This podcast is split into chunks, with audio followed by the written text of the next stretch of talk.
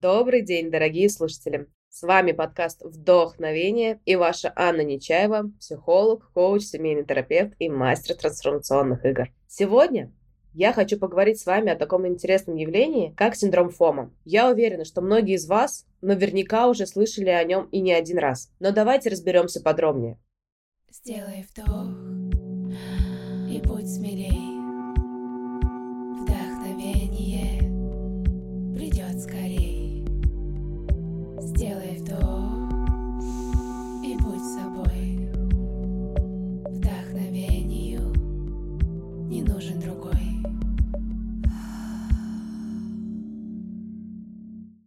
Синдром ФОМа или Fear of Missing Out – это состояние постоянного страха пропустить что-то важное и интересное. Этот термин впервые был введен психологами Патриком МакГиннесом и Дэнни Ариэлем в 2004 году.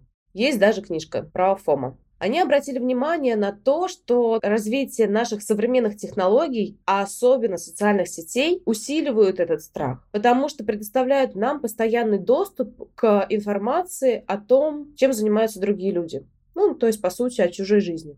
И на самом деле в этом синдроме нет ничего необычного, потому что чувство, что где-то происходит что-то интересное, что-то лучше, было свойственно человеку всегда с незапамятных времен и отразилось, например, в российском мировоззрении в таких пословицах, как «хорошо там, где нас нет» или «в чужом саду трава всегда зеленее».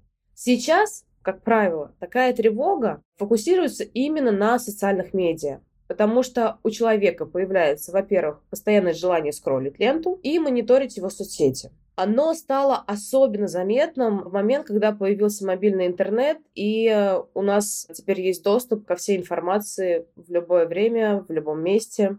Оно, конечно, с одной стороны позволяет нам быть на связи, но важно понимать, что социальные сети, интернет в целом — это не причина самого синдрома, а лишь удобная платформа для его развития, обработки и своего рода такой катализатор, потому что, как я уже говорила выше, он был присущ нам и раньше, просто за счет того, что нам было тяжелее узнавать информацию о чужой жизни, он не так ярко проявлялся, не так быстро и не в таком количестве. Но в любом случае причины стоит искать себе. Давайте перечислим признаки. Часто синдром ФОМа сопровождается постоянной проверкой социальных сетей, поиском подтверждения в виде лайков и комментариев. Ну, пойдем по порядку. У вас появляется легкая паника, если нет возможности проверить соцсети. Вспомним, допустим, то же самое запрещение одной социальной сети год назад. Какая паника была особенно у тех, кто работает через эти социальные сети и получает клиентов через социальные сети. Отсутствие стабильного подключения к интернету вызывает тревогу и желание предпринять вообще все, что можно, чтобы получить этот интернет. Сама по себе знаю, что не люблю отдыхать в тех местах, где интернета нет. В реальных ситуациях общения очень часто вы стремитесь организовать свое пространство так, чтобы быть на связи. Ну, например, выбрать тот столик, где точно будет хорошая связь. Вы используете большее, чем раньше, количество соцсетей активнее их ведете, и самое главное, считаете это чрезвычайно важным. Я думаю, в первую очередь, повторюсь, что это касается, конечно, тех людей, которые работают сами на себя, продвигают себя через социальные сети, для которых это очень важная часть их работы. Для людей, которые просто используют социальные сети, это тоже присуще, но чуть в меньшей степени. При отсутствии возможности использовать какую-то соцсеть, вы спешите заменить ее другой. Давайте вспомним, как когда прикрыли одну соцсеть, мы сразу кинулись в другую старую. Вы испытываете вину за пропущенную активность в соцсетях. Ну, например, если ваш друг опубликовал пост о рождении ребенка, а вы на него не отреагировали, забыли или не увидели его.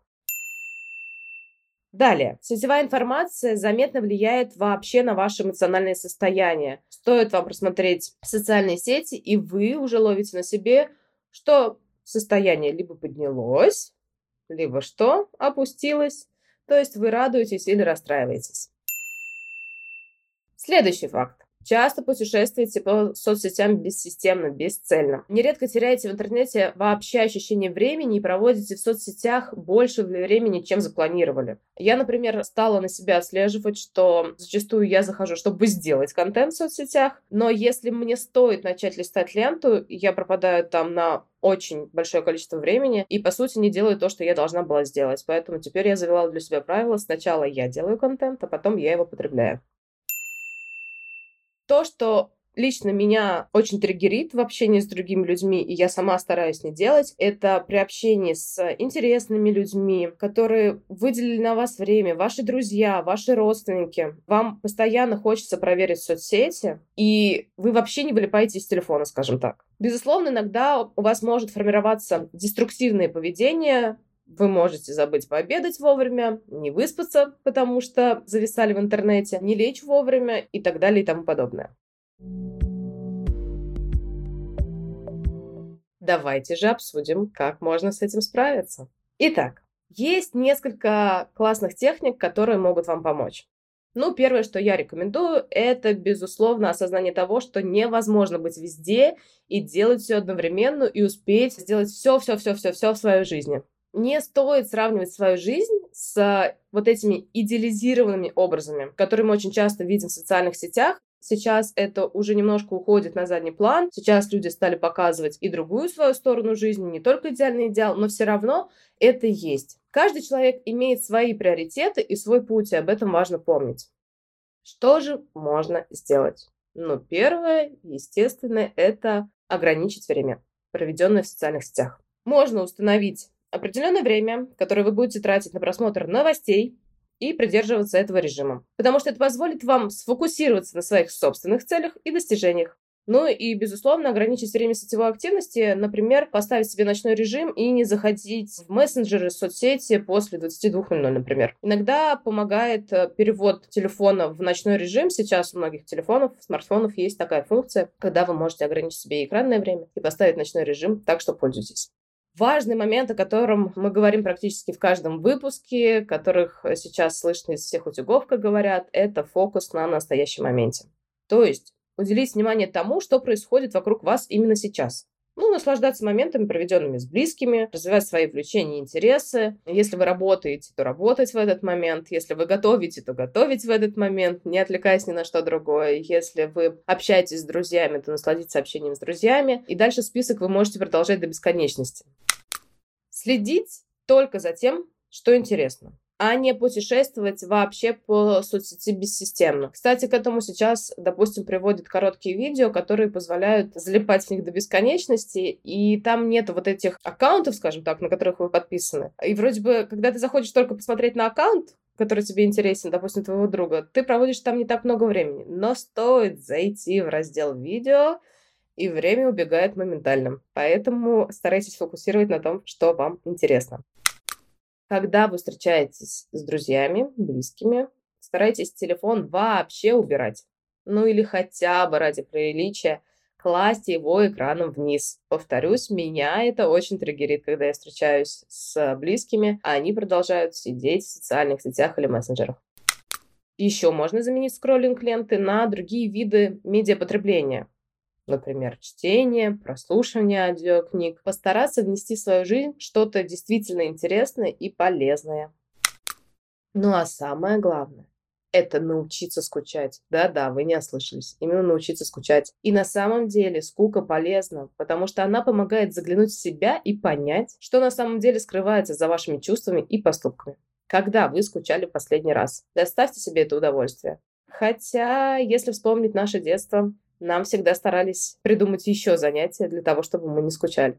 Но скука полезна, поверьте, она помогает узнать себя. И самое главное, помните, что любые изменения требуют времени. Не бывает моментального нажатия кнопки, которая приводит всю вашу жизнь в идеальные характеристики. И первые дни в любом деле, в любой дисциплине, они самые сложные. Что же вы получите в результате?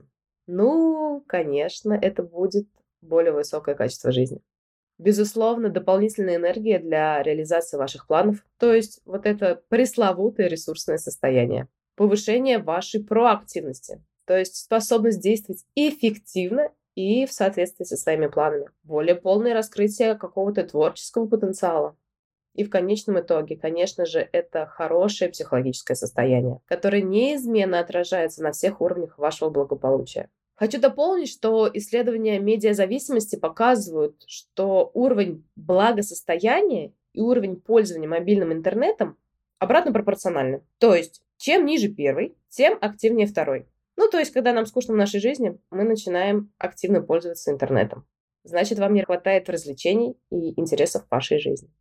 Безусловно, синдром ФОМа – это не диагноз. Но, тем не менее, стоит понимать, что он является причиной, которая мешает вам жить и наслаждаться вашей жизнью. Так что старайтесь его уменьшить. Избавиться от него окончательно, безусловно, не получится. И в заключение, дорогие слушатели, синдром ФОМа – это необязательное условие, с которым мы можем справиться. Важно помнить, что каждый из нас имеет свой путь и свои приоритеты. Главное, осознавайте свои желания и стремления.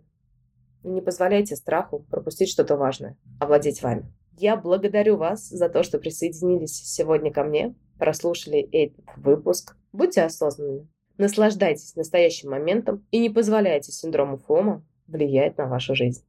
До новых встреч! в следующем выпуске подкаста «Вдохновение». Все мои контакты вы можете найти в описании. Сделай вдох и будь смелей.